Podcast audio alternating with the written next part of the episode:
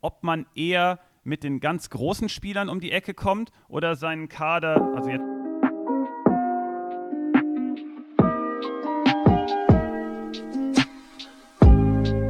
Gamechanger am Donnerstag, euer Podcast für Fußball-Insider und Managerspieler. Wir sind jetzt in der zweiten Folge. Euer Feedback war Gold wert. Wir danken euch erstmal dafür. Sind darauf eingegangen, haben uns unsere Köpfe heiß geredet, wie wir jetzt mal machen wollen. Wir sind darauf gekommen, dass wir ganz am Anfang auf den Spieltag davor ein klein wenig eingehen wollen. Wir wollen wissen, wer war der MVP und wer waren die Busts, also wer waren die, die eigentlich gedacht, wo wir eigentlich gedacht hätten, dass sie richtig was reißen und sie haben richtig in die Röhre geschaut. Ich fange einfach mal an. Mein MVP ganz eindeutig Serge Gnabry. Und ich glaube, ich werde jetzt nicht irgendwie überboten von irgendwem, außer irgendwer springt rein. Wir sind Svenno, Konsti und Spezi. Und äh, ich freue mich auf diese Folge. Hallo zusammen. Hey Jungs. Und ja, mit Gnabry also hast du dann natürlich schon sofort ein, ein, äh, gut einen rausgehauen, ne? Ja, Aber den könnt ihr nicht den könnt ihr nicht zerfetzen, ne? Äh, nee, nicht, nee, nicht wirklich. Aber ich würde mit Kramaric äh, dagegenhalten wollen als MVP am Wochenende. Uh, Zumindest von ja. der Toreanzahl her kann ich mithalten, glaube ich. Ja, ja, ja. Gefällt mir. Also Kramaric ist auch so ein bisschen mein, mein ähm, wie sagt man, geheimer Season-MVP fast schon, weil ich den äh, letztes Jahr dann äh, zweimal live im Stadion gesehen habe und einfach, ich fand es einfach unglaublich, wie dieser Junge, wenn er eingewechselt wird, was der dann eigentlich mit dem Spiel macht. Also eigentlich ein richtiger Gamechanger, der Junge. Ja, äh, gebe ich euch recht. Ähm, ich bin nicht so ein großer Fan, weil der macht das Spiel ganz oft langsam. Ich weiß aber nicht, ob das an ihm liegt oder ob es an seinen Mitspielern liegt. Aber wenn man wenn man sieht, wie der halt seine Runden dreht, der geht halt dann von links nach rechts, im Dribbling dann auch und dann verpasst er manchmal das Abspiel. Da bin ich nicht sicher, ob das, wie gesagt, an seinen Mitspielern liegt oder an ihm. Daher ein ähm, bisschen mit Vorsicht bei mir, Kramaric. Naja, aber jetzt hast du deinen MVP hast du gar nicht genannt, Svenno, oder traust ja, du ja. nicht? Doch, doch, doch. Ich äh, sag meinen MVP. Ich nehme keinen von denen, die ins Auge springen, sondern nehme Gio Reyna. Ähm, der ermöglicht es mir nämlich, am Wochenende um ihn herum ein Line-up zu bilden, weil er relativ günstig war in allen Spielen. Und ähm, ich wusste, der ist Startelf, also, ähm, also, die Wahrscheinlichkeit war einfach zu groß. Der hat äh, einfach eine zu gute Vorbereitung gespielt. Das heißt, da war ich schon mal sicher. Wie gesagt, Preis-Leistung. Der hat dann wirklich auf dem Feld halt auch geliefert. Weil ich habe jetzt jemanden gesucht, der im Vorhinein, auf den, man's, äh, auf den man setzen sollte und der dann wirklich das Vertrauen zurückbezahlt hat und eben kein äh, Gnabry oder äh, Kramaric äh, ist, den man halt sowieso auf dem Zettel haben muss. Und äh, der vereint sozusagen einmal die Spielkomponente bei mir und dann einmal wirklich die Komponente auf dem Feld, weil der hat wirklich den Unterschied gemacht gegen, Dor äh, gegen äh, sorry, das wäre dumm, äh, gegen Gladbach, ähm, weil das war ein ganz zerfahrenes Spiel und dann hat er durch äh, zwei, drei Aktionen hat er einfach das Spiel eiskalt entschieden, mehr oder weniger. Daher äh, Gio Reyna für mich. Und ansonsten als, als ähm, wirklicher äh, Top-Spieler auf dem Feld hat mich einfach Kimmich beeindruckt, weil der nochmal eine Komponente ins Spiel gebracht hat äh, von sich aus mit seinen tiefen Pässen. Ähm, will ich jetzt beobachten, ob er das tatsächlich in seinem Repertoire zukünftig hat. Es kann nämlich auch an Schalke gelegen haben, natürlich. Na, da, Deswegen habt ihr da, auch Nabria da, genommen. Da bist du auch schon wieder ein bisschen am Rumcheaten, mein lieber Svenno. MVP gibt es nur einen. Äh, die Regel ist, Gio jeder darf ein, ein, einen einzigen MVP haben, das haben wir jetzt verstanden, das war der Rainer. Ähm, dann hat man noch eine andere Auswahlmöglichkeit und man kann den Bust auswählen. Ähm, der Bust äh, ist der Spieler, wo man eigentlich eine hohe Erwartung hatte, eine hohe Punkteerwartung hatte und ähm, es ist nicht eingetroffen. Da schmeiße ich euch jetzt einfach mal einen Kunku rein. Ähm, weil, naja, ich dachte, der fängt an. Also ich habe schon irgendwie vermutet, Forsberg könnte starten, äh, aber auf der anderen Seite, ich hätte auch nicht gedacht, dass Forsberg so durchstartet. Ähm, ja, äh, ein Kunku, heißer Kandidat. Meiner wäre Kerem Demirbay gewesen. Von dem habe ich einfach einiges erwartet, weil diese Vakanz, die Harvards einfach hinterlassen hat, ähm, dachte ich, könnte er jetzt mehr füllen, weil er jetzt mehr Spielanteile bekommt. Er hat mich komplett enttäuscht gegen äh, Wolfsburg und ähm, ist für mich sogar direkt ein Verkaufskandidat, obwohl ich immer sage, nicht überreagieren. Aber der hat so schlechte Entscheidungen getroffen in, in, in, den Momenten. Man hat richtig gesehen, dass er versucht hat, das Spiel zu lesen und hat es aber irgendwie nicht geschafft. Das gefiel mir überhaupt nicht, deswegen dem hierbei ist meiner. Ja, das stimmt, das ganze Leverkusen, das Spiel, also da, da kann man fast gar keinen rausnehmen. Ich fand, das war ein ganz fragwürdiges Spiel, darf man, wie du sagst, nicht überbewerten, aber ähm, ja, ganz Leverkusen muss ich, glaube ich, nach den Abgängen von Volland und auch von Harvard jetzt erstmal finden. Bei mir war ähm, Alfonso Davis ganz oben mit dabei, was den Bast angeht, weil von den dreien, die wir jetzt genannt haben, ist Davis vermutlich äh, der teuerste in den meisten Managerspielen. Und dass der auf einmal nicht gespielt hat, und das gegen Schalke, wo, wenn der nämlich auch noch gespielt hätte, der hätte, der hätte die Schalker komplett zerlegt da auf der linken Seite, ähm, war ich schon sehr überrascht, dass der da nicht gestartet hat. Aber glaubt ihr, also Davis müsste ja eigentlich wieder stattfinden. Also der müsste jetzt in der nächsten Runde, da kommen wir auch direkt mal in unseren nächsten Punkt. Äh, wer kommt rein und wer ist sicher raus? Davis müsste ja eigentlich wieder anfangen, oder? Oder gibt es da jetzt irgendwelche Rotationen, die wir, die, die neu sein werden diese Saison? Also ich erwarte Davies jetzt auch wieder. Ähm, es liegt aber auch heute, also es hängt ein bisschen an dem Spiel heute Abend. Die haben ja noch dieses äh, europäische Supercup-Spiel und äh, das muss man einfach beobachten, was da passiert. Der könnte zum Beispiel jetzt spielen und dann könnte wieder Hernandez vielleicht reinrutschen für die Bundesliga. Bleibt abzuwarten, aber ich setze eigentlich auch auf Davis für die, die reinkommen. Aber gibt es, ja, ich hatte mir eine Variante überlegt, dass jetzt auf einmal Davis, ähm, weil er auch als Flügelspieler mal ausgebildet wurde, dass er auf einmal wieder äh, vielleicht einen Flügel besetzt und Hernandez ähm, jetzt den, den Linksverteidiger macht oder glaubt er an sowas nicht? Nein, ich glaube, solange, solange auch die, die Außenbahnen da mit Gnabry und Sané besetzt sind, wird die Option nicht mehr gezogen. Vielleicht, wenn sich dann noch einer von denen verletzen sollte, kann man wieder darüber nachdenken. Und ich bin mir auch relativ sicher, äh, wenn wir jetzt gerade schon in der Kategorie In and Out sind, dass Davis auf jeden Fall ein Kandidat ist. Natürlich, wie, wie auch bei den Wolfsburgern, es muss man auch das Spiel heute Abend abwarten. Die spielen ja heute Abend auch noch die äh, Quali und, und, der Supercup halt von, von den Bayern. Das, äh, da haben wir halt jetzt noch äh, ja nicht die Möglichkeit, darauf einzugehen, aber ich glaube, da wird sich auch relativ viel entscheiden, wer da am Wochenende auch auflaufen wird. Also genau hingucken heute Abend, ähm, immer ganz wichtig. Die, der andere Punkt, der mir auf jeden Fall auf der Zunge brennt, ist ein Kunku. Ich hatte ihn ja auch genannt als meinen Bast. Ähm, also ich gehe davon aus, dass er reinrotiert. Ähm, ich weiß aber ehrlich gesagt nicht, ob dann Forsberg rausrotiert und die andere Position wäre dann irgendwie Olmo. Und Olmo habe ich auch unglaublich stark gesehen. Ähm, ist für mich auch der Gamechanger bei Leipzig, um schon ein bisschen in die nächste Kategorie vorzugreifen. Ich meine, ähm, wir bleiben jetzt noch ein bisschen beim wer ist drin und wer ist draußen, aber ein Kunku müsste für mich eigentlich wieder drin sein. Ja, ähm, ich erwarte ihn auch. Äh, Forsberg, du hast es eben schon äh, gesagt, hat es richtig gut gemacht. Ähm, ich glaube aber, die rotieren einfach mega stark. Und die äh, Frage, die, die immer am meisten gestellt wurde letzte Woche, war: Was mache ich mit einem Kunku? Also, ihr habt da schon genau den richtigen auch rausgefiltert. Und ähm, in dem Fall sage ich, wartet einfach noch mindestens einen Spieltag ab. Und jetzt gegen Leverkusen, wir haben ja bei Liga Insider auch äh, ein Tool, was äh, Punkte prognostiziert. Und wenn er spielt, ist der für die 90 Minuten die Nummer 4 bei den sicheren Punkten. Also was Pässe angeht, ähm, Zweikämpfe, offensiv, defensiv. Ähm, das heißt, wenn er spielt, hat er ein richtig gutes Matchup da gegen Leverkusen. Und ähm, deswegen würde ich sagen, noch nicht zu früh verkaufen und ihn sogar stellen. Also ich glaube, Nagelsmann ist schlau genug, dass er alle mitnimmt. Ähm, Red Bull ist, ist halt mega, mega spannend, weil die haben so Sport, viele Spieler. Ja, genau, sorry. ich äh, muss mir das noch angewöhnen vom letzten Mal, ihr habt recht. Ähm, und die haben einfach so viele Spieler, dass, ähm, dass man erstmal abwarten sollte, wer sich da wirklich durchsetzt. Und ich habe eine Sache bei Forsberg, der hat mir mega gut gefallen gegen Mainz. Der hatte da alle Freiheiten und äh, hat es halt richtig gut gemacht. Ich habe den auch bei Spitch aufgestellt und deswegen auch gecached am Ende. Aber ähm, ich habe eine Sache gesehen, der ist nicht austrainiert. Also ich sehe das, der, der ist ein richtig guter Spieler, der hat es richtig gut gemacht, aber ich glaube, der wird auch wieder eine kleine Verletzung weiter. Ich will es nicht verschreien, aber ähm, es kann sein und dann ist ein Kunku auch da.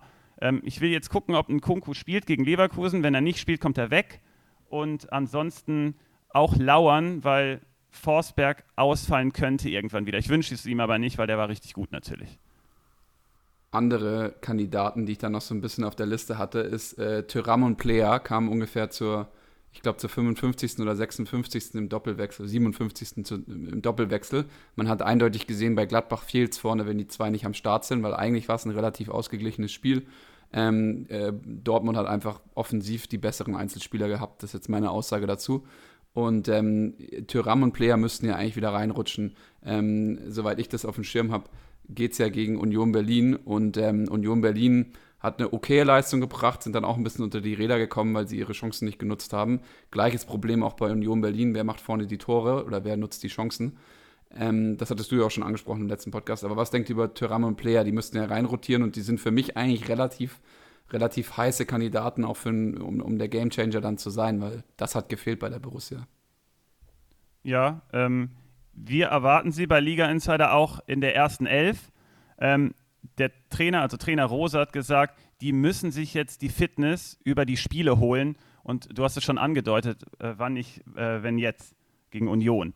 Und äh, da bleibt aber bezüglich der Leistung abzuwarten, weil ähm, Union wird tief stehen und wenn die nicht, noch nicht richtig fit sind, dann fehlt da die Spritzigkeit und dann auf engstem Raum wird sich das noch mehr äh, bemerkbar machen.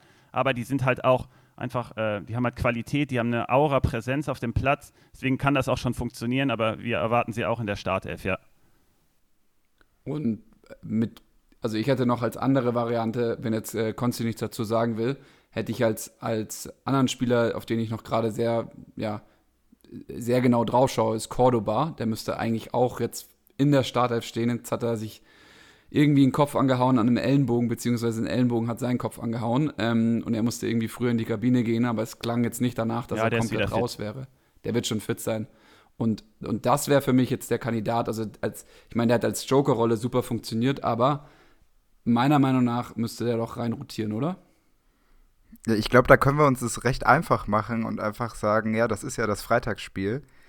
Mm, da sehen wir die Startelf, deswegen würde ich da einfach schauen, wie es Freitagabend aussieht, weil ich bin mir da auch super unsicher und würde gerade eher zu Piontek noch tendieren, zumindest von Anfang an. Aber Cordoba wird auf jeden Fall rein, reinkommen. Das ist so, so, so mein Gefühl.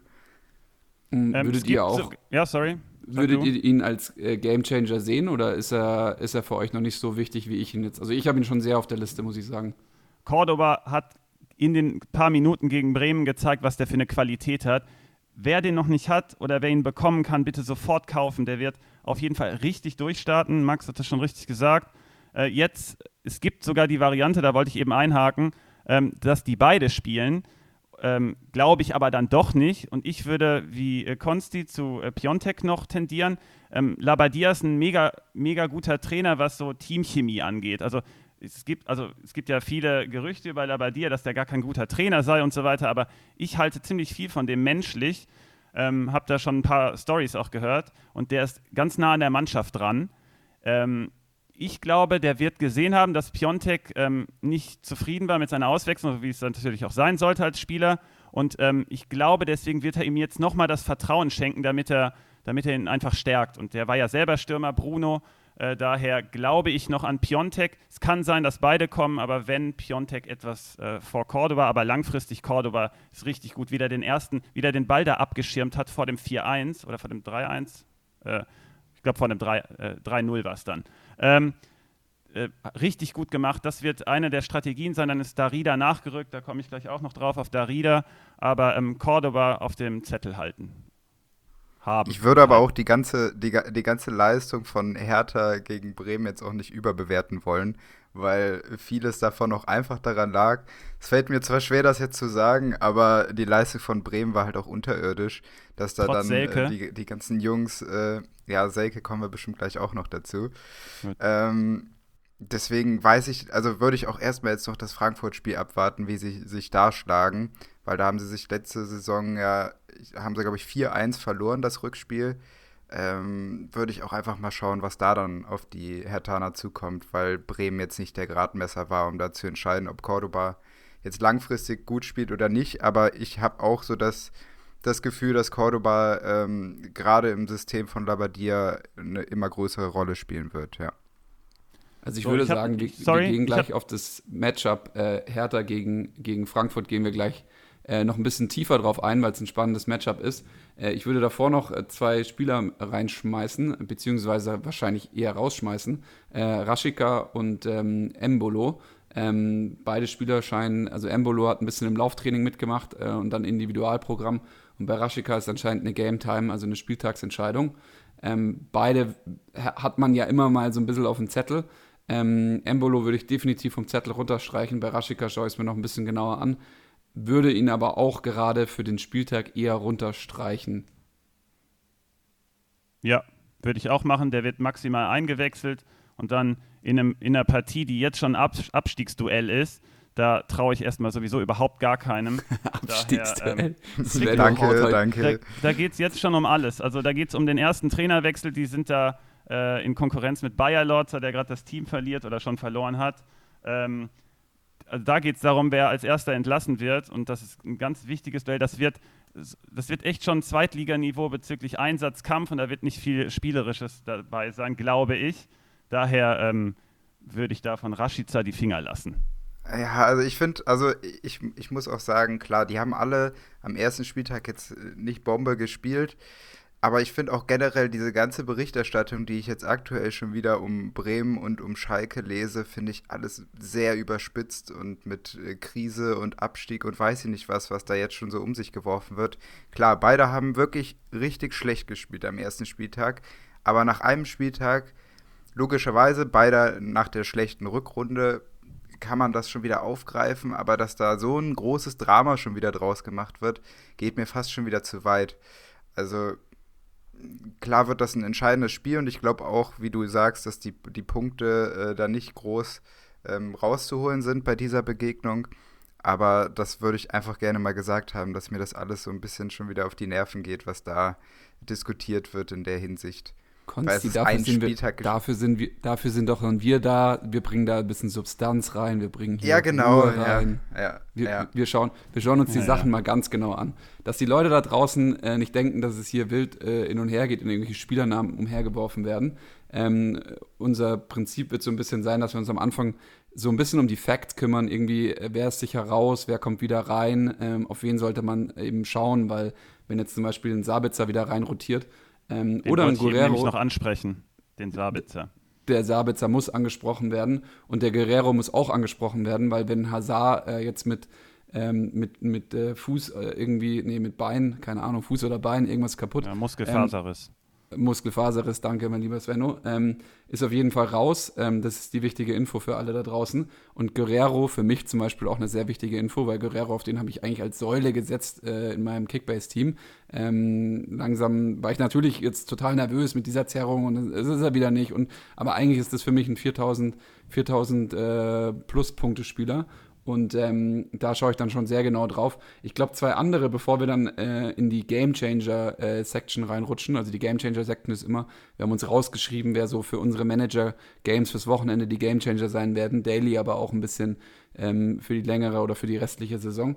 Ähm, und wir dann in der dritten ähm, äh, Section oder im dritten Teil ganz hinten euch die Tipps geben werden, auf wen wir unser Geld setzen würden. Also die ganz heißen Dinger, wo man dann auf jeden Fall dabei sein sollte wo wir auch ein bisschen verraten, äh, wo wir unser Geld draufsetzen würden und so auch ein bisschen entblößen. Ähm, das ist dann immer für uns ein bisschen hart, aber wir wollen ja auch einen Podcast für die Leute da draußen machen und äh, ja, im Zweifel äh, auch gerne mal ein bisschen Geld herschenken. Svenno hat gewonnen, ich habe gewonnen, Konsti weiß nicht, ob er gespielt hat.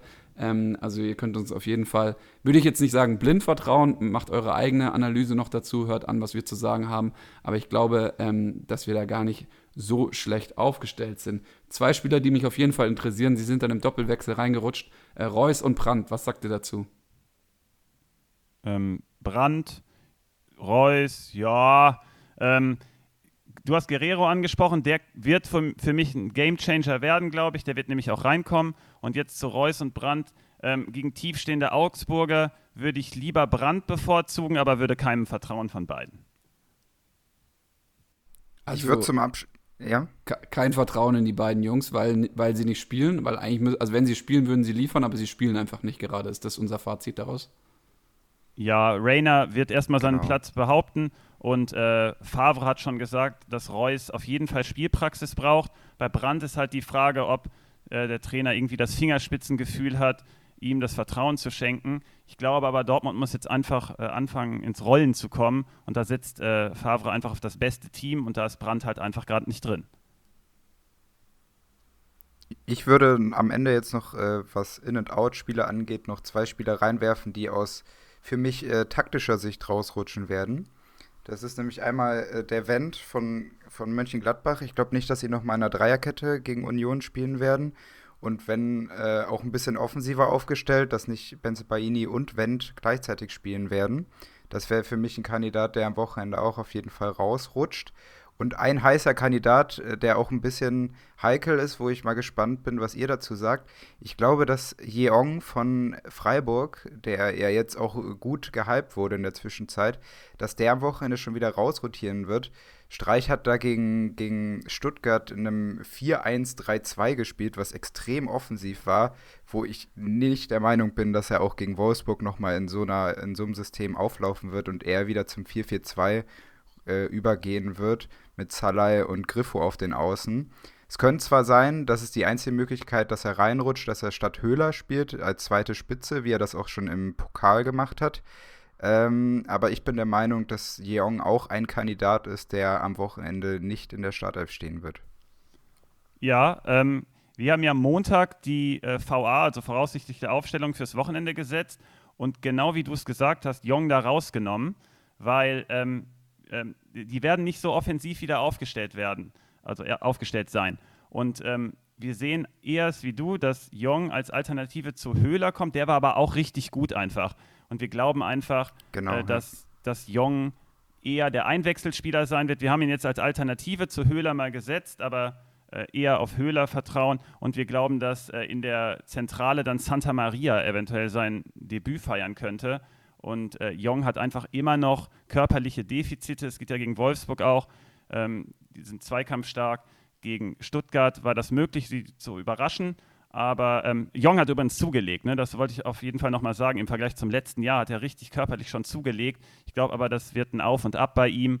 Und ähm, deswegen eher auf Höhler setzen und Jong von der Bank. Oder Jong.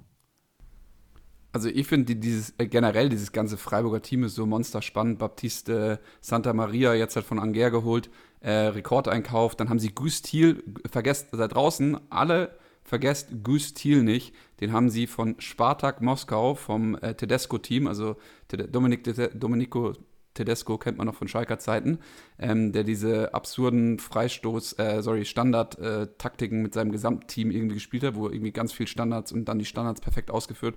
Und der hat Güstil abgegeben, oder Spartak Moskau hat Güstil abgegeben an Freiburg. Güstil, wahnsinniges Talent gewesen ähm, aus Holland, ist jetzt auch bei Freiburg. Und sie haben diesen Santa Maria, den sie wahrscheinlich reinschmeißen. Also meiner, meines Erachtens nach, ich stimme da Liga Insider zu, der Typ ist fit, der Typ ist Rekordeinkauf. Warum sollte man dem jetzt nicht sofort seine Minuten geben im Zentrum? Und im Zentrum hat Freiburg ja gerade so ein bisschen Probleme, wird vielleicht noch Haberer abgeben. Ähm, ja, Wahnsinn. Also e-, ehrlich gesagt ein Granatenteam. Also das ist nicht mehr das Freiburg, das gegen den Abstieg kämpft. Und das äh, auch gegen den VfB habe ich kein Freiburg gesehen, das gegen den Abstieg kämpft, sondern sehr, sehr selbstbewusst aufspielendes Freiburg. Und ich glaube, man kann sich nicht so wie früher immer für die ersten Spieltage ein paar Freiburg-Spieler holen. Freiburg-Spieler werden die ganze Saison lang relevant bleiben. Vor allem die Gamechanger. Santa Maria wird wahrscheinlich einer werden. Und das Absurde daran ist ja, dass die einen Transfer Plus dabei gemacht haben. Du weißt da, wen die verloren haben mit Waldschmidt und Koch. Und dann hätte man eigentlich vermuten können, hey, das geht jetzt ein bisschen down, aber ich bin da auch auf deiner Seite. Die haben richtig gut reinvestiert, ähm, also ähm, in die, ins Spielerkapital und die werden dann wieder Steigerungen haben, dann wieder Erlöse generieren. Die machen das schon relativ clever in Freiburg, das gefällt mir auch. Zu dieser Kategorie, die wir jetzt gerade noch abschließen, habe ich auch noch einen äh, zum Out. Ähm, da Costa von Frankfurt war mir zu unglücklich. Der war gar nicht so schlecht, hatte aber ein paar sehr, sehr unglückliche Szenen. Und ähm, glaube ich, dass er deswegen taktisch rausrutschen wird, also taktisch äh, leistungsbedingt in Anführungszeichen, weil er, ähm, weil er auch starke Konkurrenz auf der Seite hat. hat. Es gibt nämlich Chandler da im Angebot, wir haben Suba im Angebot, aber wie Konzi das eben schon gesagt hat, da kann man sich ganz in Ruhe das Freitagsspiel natürlich angucken, die Aufstellungen und dann entscheiden. Ich glaube aber, Da Costa wird rausgehen. Also für mich ist direkt in dem äh, Matchup auch äh, Frankfurt gegen die Hertha. Ähm, ist vor allem auch noch ein Gamechanger drin. Den hatte ich letzte Wochenende schon drin. Kamada, ihr habt mich auch so ein bisschen reingequatscht. Ähm, ich habe mich dann aber auch selber nochmal überzeugt. Dann hat er leider nicht so abgeliefert. Aber die, wer, wer noch letzte Saison im Kopf hat, also die Rückrunde im Kopf hat, Frankfurt hat die Hertha damals 4-1 aus dem Stadion geschossen, äh, auswärts. Und äh, Kamada hat eine richtig wichtige Rolle gespielt. Kamada und Silva waren da die beiden äh, äh, entscheidenden Gamechanger. Und ähm, da könnte ich mir vorstellen, obwohl die Hertha jetzt okay angefangen hat, Konzi hat aber schon erwähnt, die Hertha war nicht so gut, wie sie dann auf dem Papier aussah. Und äh, ich glaube, dass Frankfurt durch diese harte Mittelfeldpräsenz, das haben die damals auch richtig gut geschafft, dass sie das Spiel in, das, in, das, in die Hälfte von der Hertha verlagert haben. Ähm, und vor allem mit einem starken, stark aufspielenden Kamada. Ich glaube, man könnte, oder ich äh, zumindest äh, würde mir Kamada nochmal ganz genau anschauen. Ähm, also er wird auch starten, aber kann man ja, wie gesagt, auch abwarten. Ähm, für mich der Gamechanger in, in dieser Partie für mich der Gamechanger auf der anderen Seite, denn ich würde dir widersprechen bezüglich der starken Mittelfeldpräsenz. Da hat mir die SGE gegen Bielefeld irgendwie überhaupt nicht gefallen.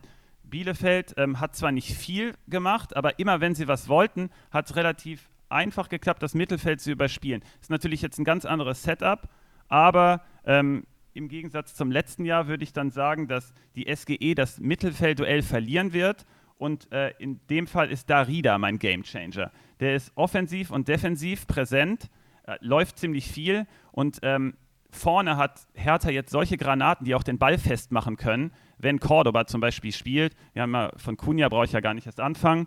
Und dann kann Darida richtig gut nachrücken. Der hat nicht aus Zufall zwei Assists gegeben, äh, gegeben gegen Werder.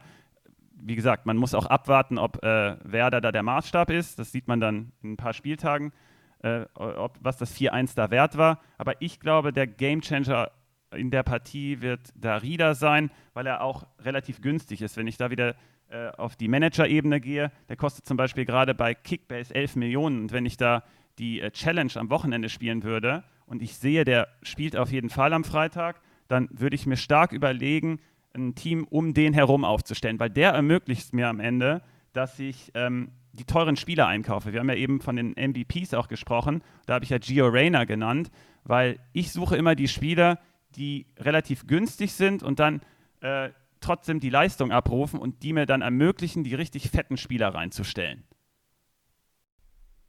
Also bei der Hertha ähm, würde ich, aber ich finde es spannend, also dass du jetzt äh, Darida gegen ähm, Kamada stellst. Auf jeden Fall, Darida hat das bessere Bild abgegeben äh, letztes Wochenende. Bei der Hertha hätte ich jetzt eher, also für deine Taktik, äh, günstigen Spieler ähm, reinzuholen, der dann trotzdem punktet und dann darum halt die Granaten aufbauen. Hätte ich, äh, also im Daily Manager, ich glaube, du sprichst da dann eher so Spitch an und äh, eben nicht Kickbase, ähm, ist zum Beispiel Pekarik für mich ähm, eigentlich der Go-To-Guy, ähm, weil super günstig. Ähm, also ich müsste jetzt nochmal genau nachschauen, dass ich keinen Schwachsinn erzähle, aber unter drei Millionen wird der sein.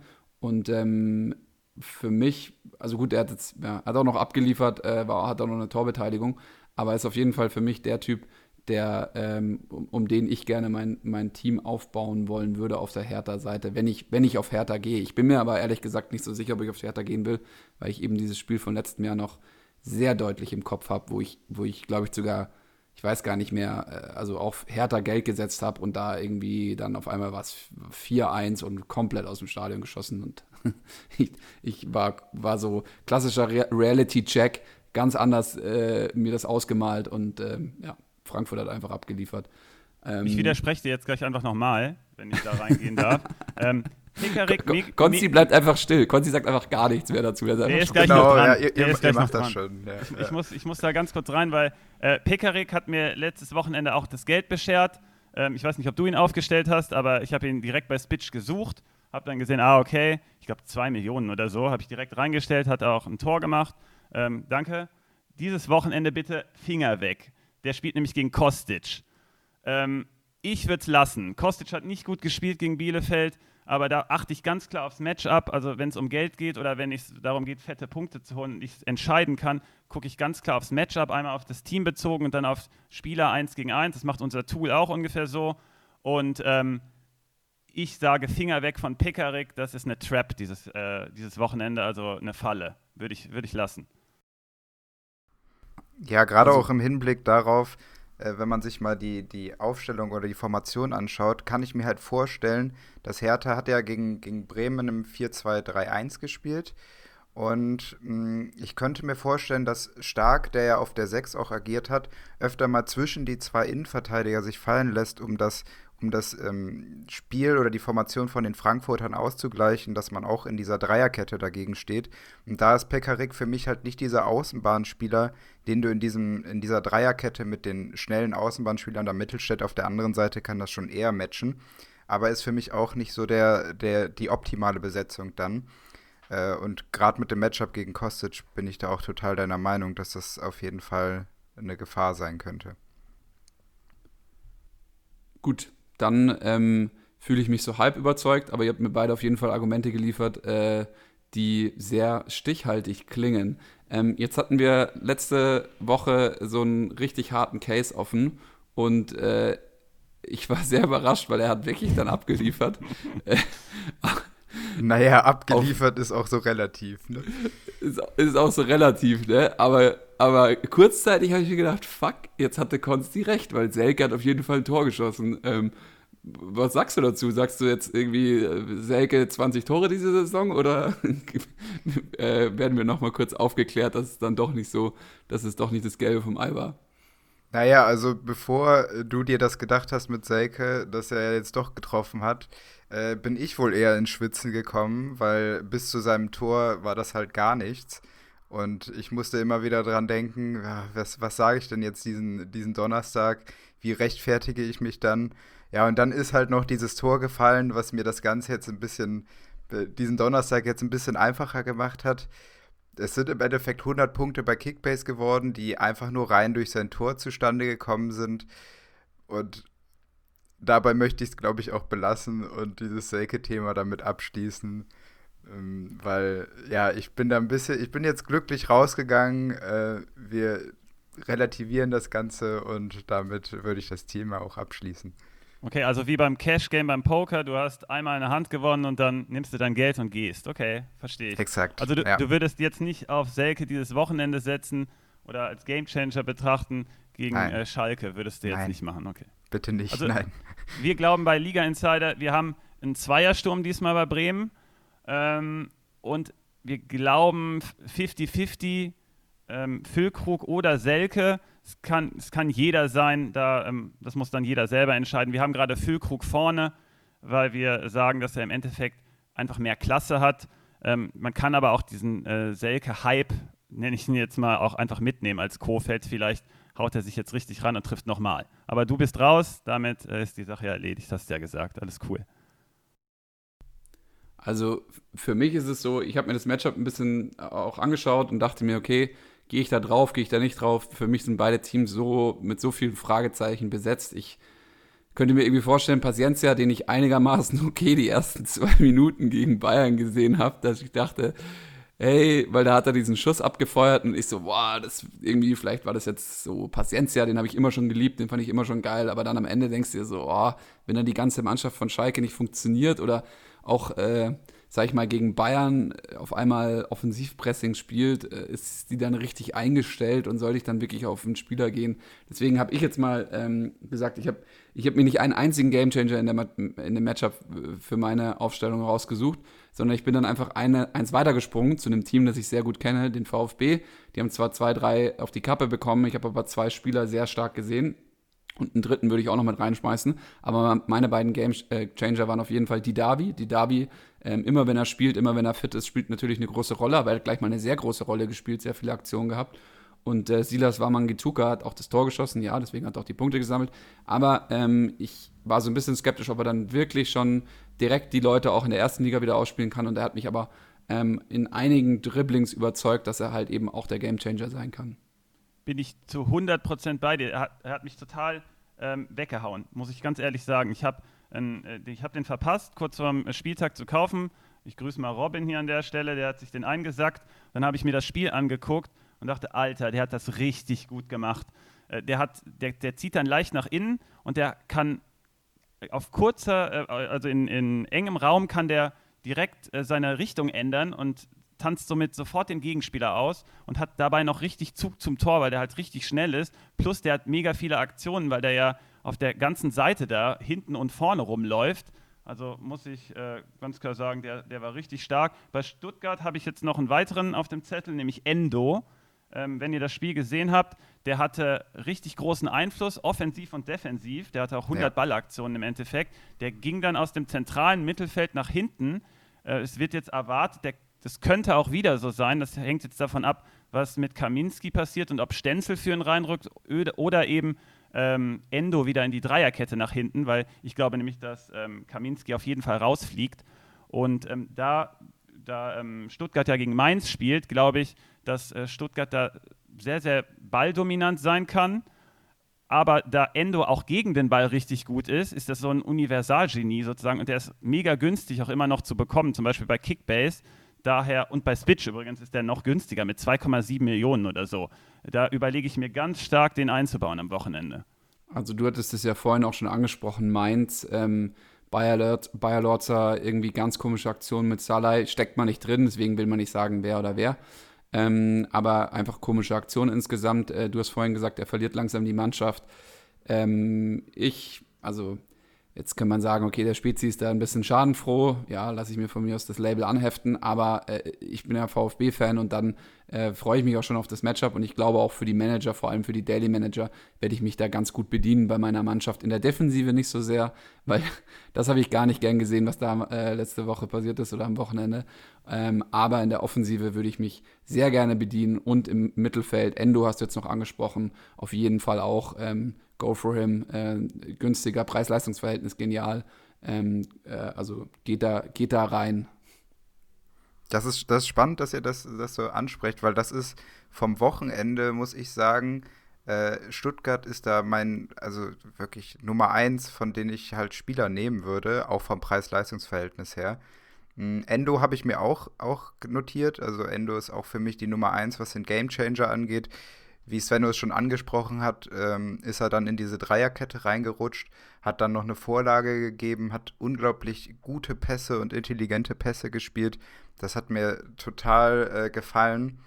Und ich glaube auch, dass, dass das System, was Mainz spielt, dieses 4-2-3-1, im Gegensatz zu diesem 3-4-3, was, was Stuttgart spielt, dass das extrem interessant im Zentrum sein kann, weil da hat halt Stuttgart Überzahlspiel, Ende und Mangala, wenn er spielen sollte, steht gegen Quaison. Wenn man sich das mal so auf, äh, in so einem taktischen Board habe ich mir das mal aufgezeichnet, wie die sich gegenüberstehen werden. Und ich glaube, da wird dieses Überzahlspiel enorm wichtig sein und Endo wird da extrem viele Punkte machen.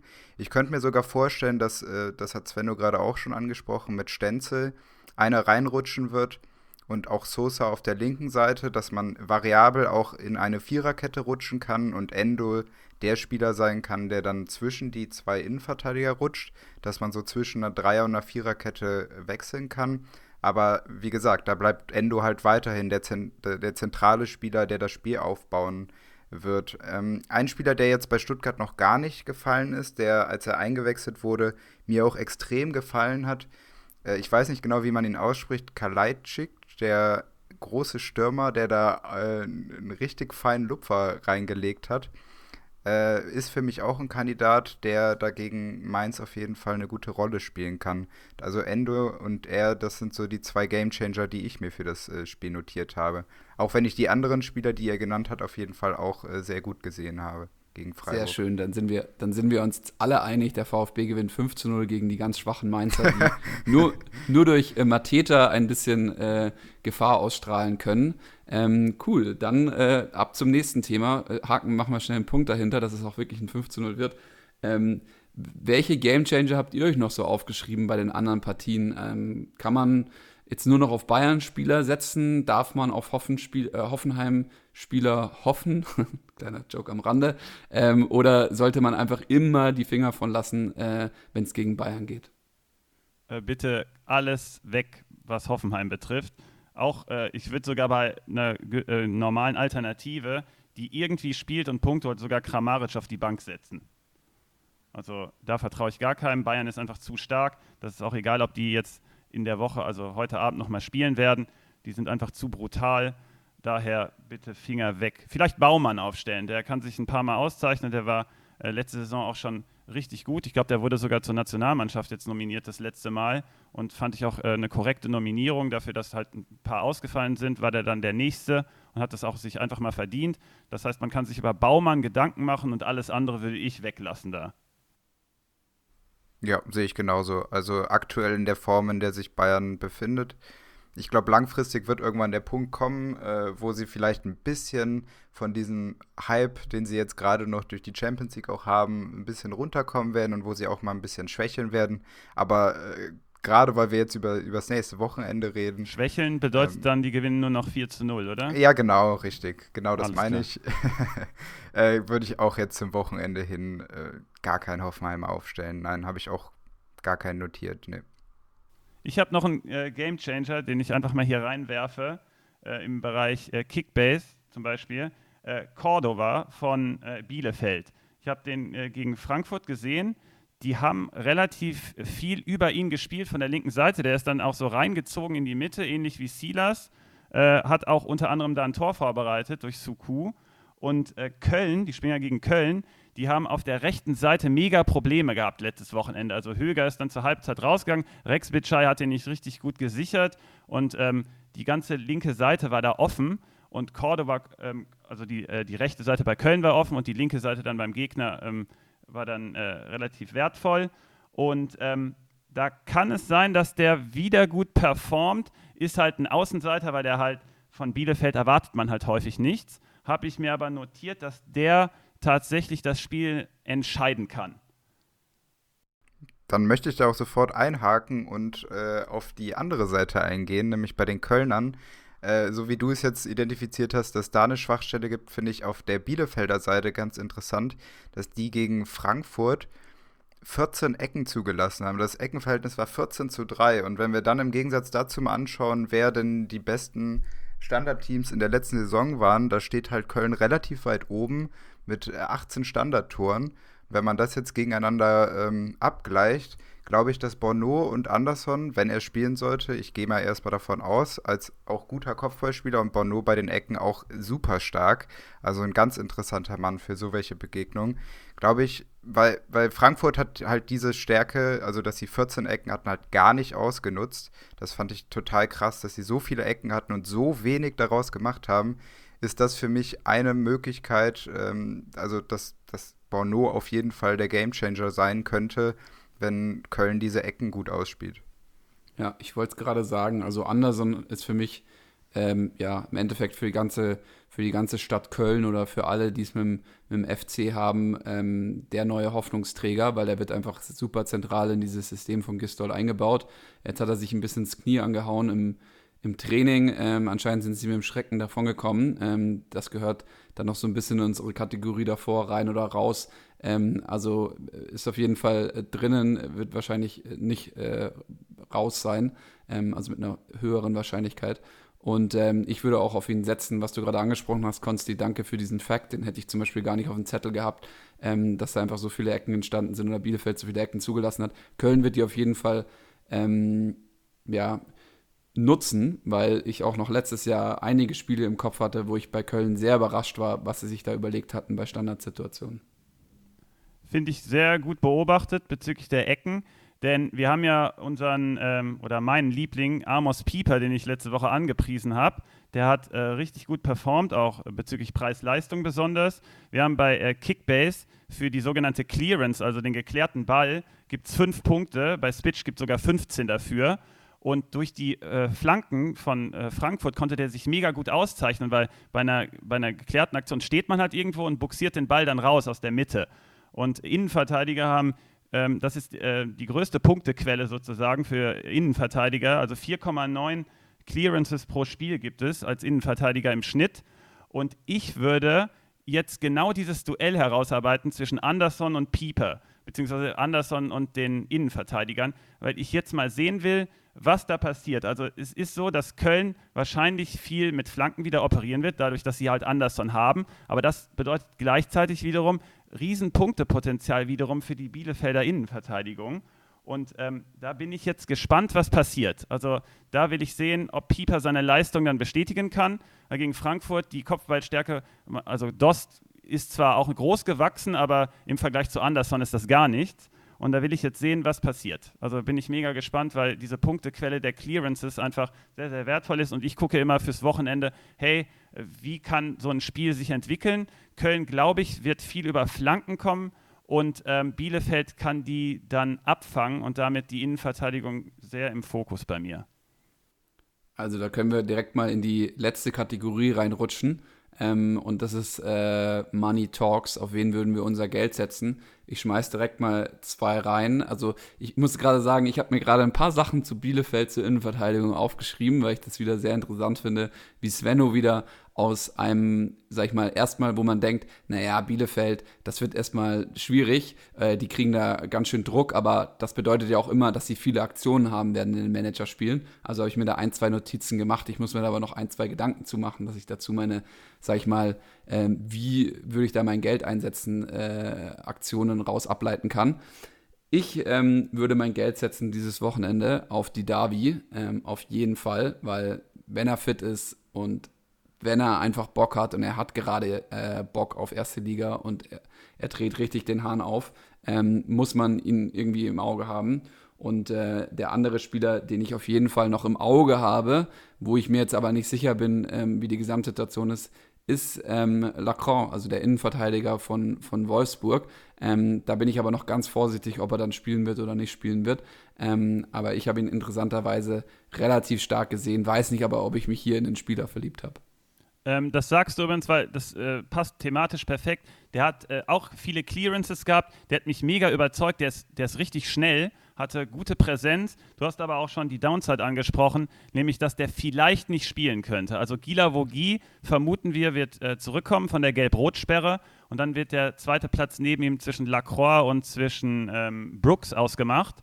Und äh, da bleibt jetzt äh, abzuwarten, wie der Trainer aufstellen wird. Ich glaube auch an Lacroix. Ich finde ihn richtig gut. Ich würde mir im Manager ihn auf jeden Fall holen. Ich habe einen mega Fehler gemacht vor der Saison. Ich habe da das Geld gesehen von einem äh, Mitkonkurrenten, der mir ein richtig gutes Angebot gemacht hat. Und dann habe ich versucht, mir noch ein cooles Team zu finanzieren. Und das hat mir gerade dann noch gefehlt.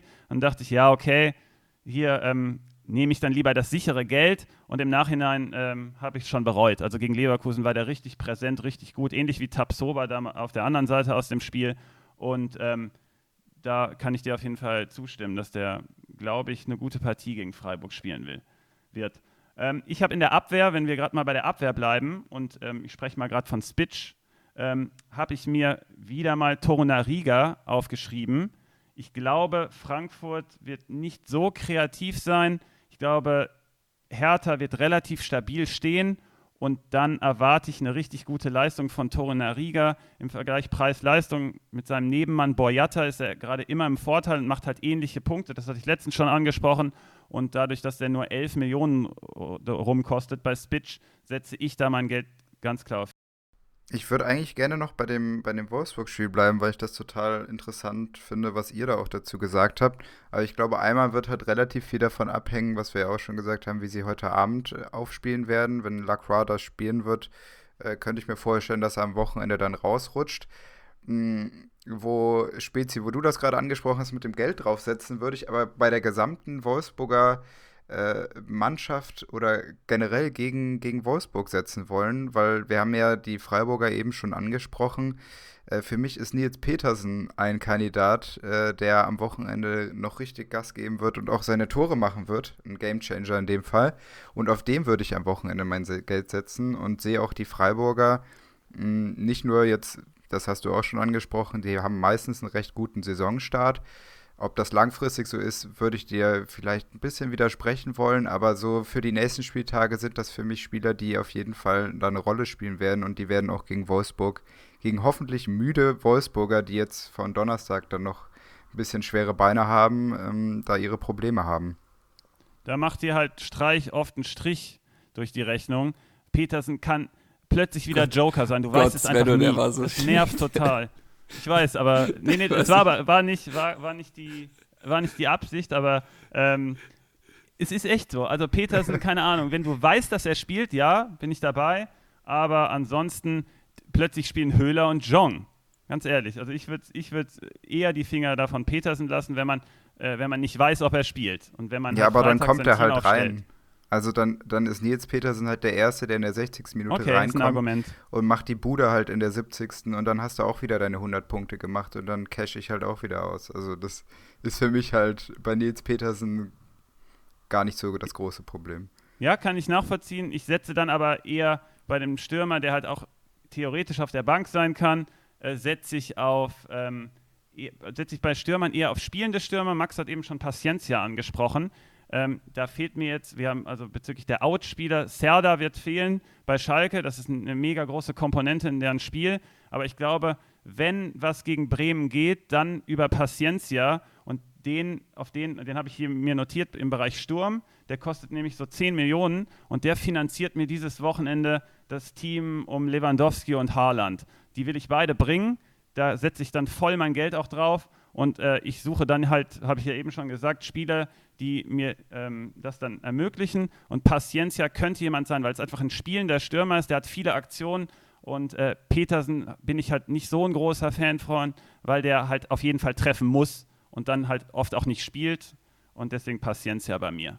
Aber jetzt hast du schon, du, du sprichst ja immer mit sehr viel Selbstbewusstsein, Svenno. Ähm, kommt, der, kommt dieses Selbstbewusstsein ähm, von diesem Tool, das du schon mehrmals jetzt angesprochen hast? Und wo kann man dieses Tool überhaupt auf Liga Insider finden? Weil ich habe jetzt mal direkt meinen Tab aufgemacht und war so, sag mal, äh, habe ich da irgendwas verpasst oder wie? Also du, du hast es ja schon häufiger, äh, ja, sag ich mal, anmoderiert, ähm, beziehungsweise gedroppt, dass da das Tool kommen soll. Aber wo können das denn die Leute finden, dass sie sich auch so geil informieren können wie du?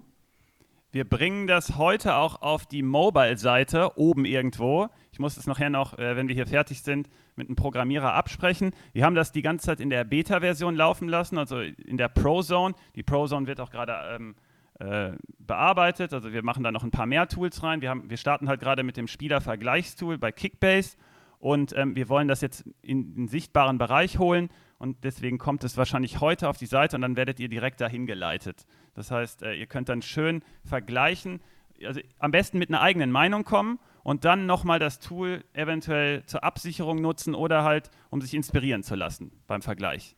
Aber würde das Tool mir jetzt einfach sagen können, weil du hast jetzt gesagt, du willst mit Lever und Haaland spielen. Ähm, da bin ich jetzt so der Erste, sagen würde, äh, Moment mal, ist nicht irgendwie Gnabry der neue Lever äh, in den Manager spielen? Oder wie, warum bist du dir da so sicher, dass du Gnabry nicht brauchst, aber mit Lever und mit Haaland spielen willst? Ähm, ich habe ja nicht gesagt, dass ich Gnabry nicht aufstellen werde. Ich werde nämlich alle drei versuchen dieses Wochenende. Ich werde mit Gnabry kommen. Ich, ich, wollte zwar nicht alles verraten, aber jetzt hast du schon wieder aus mir rausgekitzelt. Äh, ich werde versuchen, Erling zu bringen und Levi und auch Serge. Ich will die alle drei dieses Wochenende. Und ich fülle das auf mit den günstigen. Es ist jetzt die perfekte Situation gerade.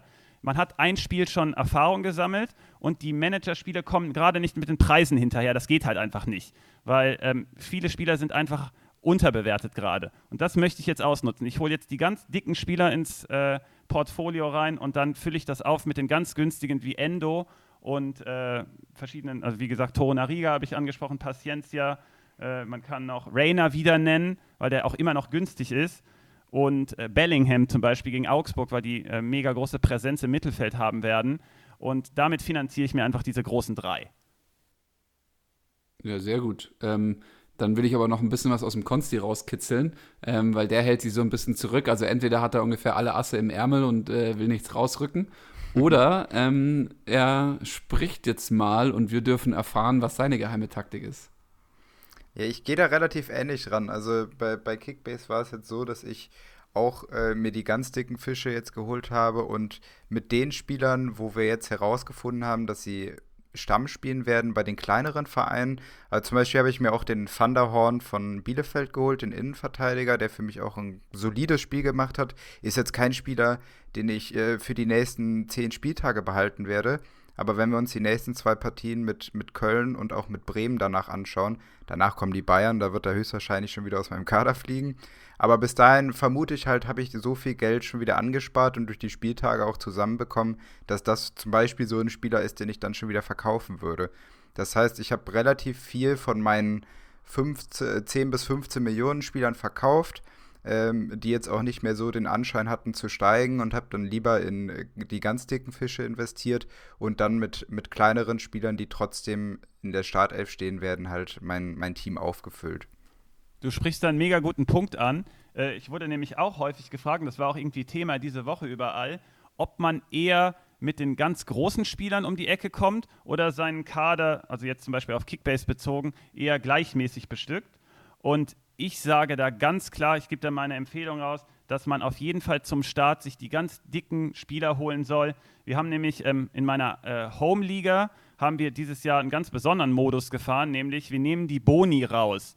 Ähm, wir haben uns ein System ent, äh, entworfen, dass äh, wir die Boni einfach äh, aus dem Spiel nehmen, nachdem die ausgeschüttet wurden. Wir haben da, wie gesagt, ein interessantes Konzept. Ich kann da in den äh, Kommentaren später vielleicht bei Liga Insider mal drauf eingehen, wie wir das machen. Und wir haben jetzt dieses, äh, diesen Montag haben wir 36,8 Millionen bei einem, äh, bei einer, ich glaube, wir sind 12, 12, 13 sind wir. Ähm, haben wir 36,8 Millionen rein an Boni aus dem Spiel genommen. Und das ist für mich schon ein ganz klares Indiz dafür, dass ähm, bei Kickbase einfach so viel Geld im Umlauf ist, dass es nach x Spieltagen möglich sein kann in einer Community, die sehr aktiv ist, dass die richtig großen Spieler einfach nicht mehr da sind. Das heißt, man sollte so früh wie möglich einfach auf die ganz Großen gehen und dann, wie ihr es schon auch oder wie ich es auch selber gesagt habe, dass man äh, sich günstige Stammspieler dazu holt und die dann im Laufe upgradet. Aber du kommst hinten raus nicht mehr an die großen Spieler ran und daher würde ich immer die Empfehlung aussprechen, die Großen zu holen. Genau, also immer die Stars und die, die Zwetschgen, ähm, dann die, und die dann langsam, sag ich mal, von Freiburg und den Bielefelds dieser Welt äh, über vielleicht, äh, ja, obwohl Freiburg ist vielleicht gar nicht mehr so ein Bielefeld, haben wir ja schon, oder zumindest ich habe die These rausgeschmissen und Konsti hat ja dann so ein bisschen, sag ich mal, über die Saison, hat er noch anmerken lassen, dass er dagegen ein Argument fliegen lassen könnte, aber ich sehe dann ein bisschen mehr im Mittelfeld, aber man versucht ja über die Bielefelds äh, über die, keine Ahnung, Bremens, über die Schalkes dieser Welt, äh, über die Stammspieler dieser Teams dann in die, in die Mittelfeld und dann vielleicht sogar noch den ein oder anderen äh, internationalen Plätzeanwärter, Stammspieler, ähm, schwieriges Wort äh, mit ganz vielen Bindestrichen, an diese Leute ranzukommen und mit diesen Leuten dann hinten raus die Meisterschaft zu holen. Das ist eigentlich immer so ein bisschen die dominante Strategie bei sowas wie Kickbase. Ähm, ich habe mir dann noch äh, den Kicker Classic äh, Manager, also den, beim Kicker Manager gibt es ja die Interactive-Variante und den die Classic-Variante. Und die Classic-Variante fange ich immer erst nach dem ersten, zweiten oder sogar erst nach dem dritten Spieltag an zu spielen. Und jetzt ist aber die Situation so, dass ich auf jeden Fall nach dem ersten Spieltag anfangen werde zu spielen, weil die Informationen sind da. Svenno hat es vorhin schon angesprochen. Ähm, man weiß eigentlich jetzt nicht, was die ganze Saison passieren wird, aber man weiß ungefähr, wo die Reise hingeht. Man weiß ungefähr, was die Trainer vorhaben. Und ähm, da werde ich jetzt auf jeden Fall reinspringen und mir den ein oder anderen geilen Deal holen, den die Leute, die vor der Saison angefangen haben, einfach nicht sehen konnten. Und ähm, darauf freue ich mich jetzt schon vor dem zweiten Spieltag. Ähm, hinten raus äh, wäre ich noch ein bisschen gespannt. Konsti hat ja schon gesagt, er hat den ein oder anderen heißen Tipp, den er dann aber nicht genannt hat als Spieler. Ähm, welche Spieler äh, sind denn so deine, deine Jungs, die du dir jetzt als nächstes holen wirst in deinen Kickbase-Kader? Ähm, also auf wen hast du es da ganz heiß abgesehen, äh, nachdem du jetzt dir die Stars ja schon geholt hast? Also meinst du, wer so meine, meine Lückenfüller aktuell sind, die mich dann zu den Stars führen? Genau, also wer sind diese, diese, sag ich mal, Überbrückungsspieler, die vielleicht sogar äh, länger bei dir bleiben könnten? Also ich habe mir ähm, in, in der Daddel Dienstag Kickbase Liga, Grüße an die Jungs auf jeden Fall, ähm, habe ich mir Haidara geschnappt. Für auch habe ich auch ein bisschen drüber bezahlt. Äh, ist für mich aber auch einer, da muss ich jetzt dann ja unter 10 Millionen zahlen, aber glaube, dass der langfristig zumindest, also es wird kein Startspieler, der ist bei Liga Insider bei den äh, VAs ja auch, ähm, ja, da stehen einige Spieler hinter ihm, die auch dort spielen können. Mm, Iago und Van das sind die, die drei, die ich da jetzt äh, nennen würde. Äh, ein Kandidat, den ich da auch, den ich mir in der Liga auch noch geholt habe, ist äh, Massimo von Stuttgart. Äh, vielleicht, Spezi, kannst du da äh, noch ein bisschen was zu sagen, äh, als VfB-Experte, was den so angeht? Mm, also, das sind so, ja, da habe ich jetzt vier Namen genannt, äh, die da auf jeden Fall in meinem Kader stehen. Also bei Massimo bin ich zwiegespalten, weil ich einfach sehr schlechte Spiele von ihm auch schon gesehen habe. Aber der Junge ist halt ein Junge, also ist halt sehr jung. Ähm, deswegen kann man dann auch mal so eine äh, hohe Varianz in der Leistung irgendwie akzeptieren. Ähm, könnte auf jeden Fall ein cooler Stil sein. Ähm, interessanterweise haben wir direkt den 16-Jährigen, vielleicht ist er jetzt mittlerweile schon 17, Cissé reingeschmissen. Ähm, da kann man auch ein bisschen sein Auge drauf haben, weil anscheinend ist er ein absolutes Supertalent, hat man jetzt vielleicht nicht äh, ganz klar gesehen, aber ähm, der ist halt auch noch so jung, da, keine Ahnung, muss man auch vielleicht noch ein bisschen länger zugucken. Ähm, hinten raus äh, zu unserem Podcast würde ich jetzt einmal ganz kurz äh, für uns zusammenfassen, ist, dass wir halt diese Struktur in-out ähm, ganz am Anfang, also jetzt habe ich ganz kurz den zweiten Schritt vom ersten gemacht, ähm, ganz am Anfang werden wir uns immer so ein bisschen drum kümmern, war, wer war der MVP äh, vom letzten Spieltag, haben wir da unterschiedliche Meinungen oder sind wir vielleicht irgendwann mal, diesen Spieltag waren wir es definitiv nicht, sind wir irgendwann mal einer Meinung, ähm, dann kümmern wir uns um den Bast, also welchen Spieler, bei welchem Spieler hätten wir uns stark was erwartet. Ich bin auch ganz gespannt, wer das diesen Spieltag wird, weil ich habe wieder ganz viele Erwartungen und wahrscheinlich werden sie sich teilweise auch wieder nicht erfüllen und teilweise erfüllen. Und dann ähm, kümmern wir uns darauf, äh, darum, äh, wer rotiert rein oder wer kommt aus einer Verletzung und, und äh, wird wieder spielen. Ähm, also auf wen sollte man Auge haben.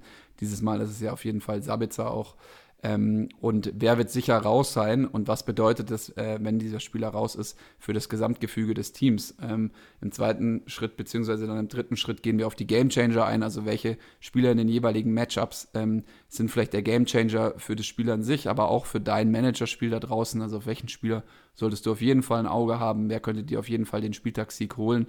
Ähm, in den Daily Managern ähm, kann man da ja immer ein bisschen schneller agieren. Wir kümmern uns aber auch darum, dass äh, so etwas wie Kickbase ähm, oder Communio haben wir jetzt sehr selten noch angesprochen, aber auch Communio, ähm, Leute äh, hören uns ja da draußen zu. Ähm, das, da gilt es aber ungefähr für das Gleiche, also Kickbase und Communio gilt ungefähr, sag ich mal, da kann man fast äh, die Informationen eins zu eins verwenden. Ähm, vielleicht widerspricht mir da jetzt Sven noch mal ganz kurz, aber ich würde das so handhaben. Und ähm, da schaut man dann eher auf die ganze Saison. Wir werden diesen Blick auch immer wieder einnehmen. Und im dritten Punkt ist immer äh, Money Talks. Also auf jeden würden wir auf jeden Fall unser Geld setzen. Da versuche ich natürlich immer noch aus Konsti und Svenno. Aus Svenno habe ich es jetzt schon ein bisschen geschafft. Aus Konsti hat sich noch ein bisschen bedeckt gehalten. Ähm, das ist ja dann wie beim Pokerspielen. Da will man sich auch nicht immer in die Karten äh, schauen lassen. Aber hinten raus haben wir es dann so ein bisschen aus ihm rausgekitzelt. Jungs, ähm, dann sind wir schon am Ende der zweiten Folge angelangt. Wenn ihr noch was loswerden wird, jetzt sind eure ähm, ja, 60 Sekunden angebrochen. Und äh, ansonsten ähm, verabschiede ich mich jetzt hier schon mal an der Stelle und ähm, ja, freue mich aufs nächste Mal. Du hast gerade schon angesprochen, ich grüße jetzt erstmal meine Jungs aus den zwei Ligen, mit denen ich spiele. Ähm, du hast es äh, gerade, wie gesagt, schon gesagt. Die hören mir ganz andächtig zu und machen sich Notizen, so wie du es eben schon gemacht hast. Und ähm, ich muss sozusagen dieses Jahr ein bisschen da zurückstecken anscheinend, weil alles, was ich hier sage, wird ja aufgenommen. Und äh, ich will hier auch einfach ähm, die Wahrheit sagen und ich will auch wirklich die guten Tipps geben. Und dann muss ich auch es in Kauf nehmen, dass ich die halt im Managerspiel dann eben nicht bekomme. Aber das gleiche ich dann mit dem Daily aus. Da spiele ich ja alleine. Ich habe die volle Auswahl aus allen Spielern. Daher geht das für mich auch klar. Ja, und ich muss äh, abschließen oder möchte abschließend nochmal auch wirklich sagen, äh, vielen, vielen Dank für dieses ganze Feedback, was wir unter den Liga Insider Beitrag bekommen haben. Die ganzen Kommentare. Es war, es war so schön, einfach auch mit euch zu diskutieren und äh, inhaltlich auch auf viele Dinge einzu, wie, wie sehr ihr auch im Detail auf gewisse Dinge eingegangen seid, fand ich überragend und ich habe so viel Freude dabei gehabt, in den Kommentaren einmal euer Feedback zu lesen und dann auch darauf einzugehen und dann auch fußballerisch zu diskutieren, weil das ist ja das, was wir hier zwar zu dritt machen, aber was ja auch meine riesige Motivation ist, in Gespräche mit, mit ganz vielen Leuten und Fußball-Insidern zu kommen und zu diskutieren, welche Spieler da am Wochenende die Gamechanger sein können. Und ähm, ja, da geht wirklich äh, ganz viel Liebe raus, weil das, das war überragend, was da nach der ersten Folge auf uns eingeprasselt ist an Feedback. Na dann, können wir noch zu dritt sagen. Jetzt melde ich mich nochmal. Äh, bis zur nächsten Folge. Viel Spaß beim Zuhören von dieser. Und viel Erfolg okay, fürs Wochenende. Gut. Ciao, ciao. Ciao.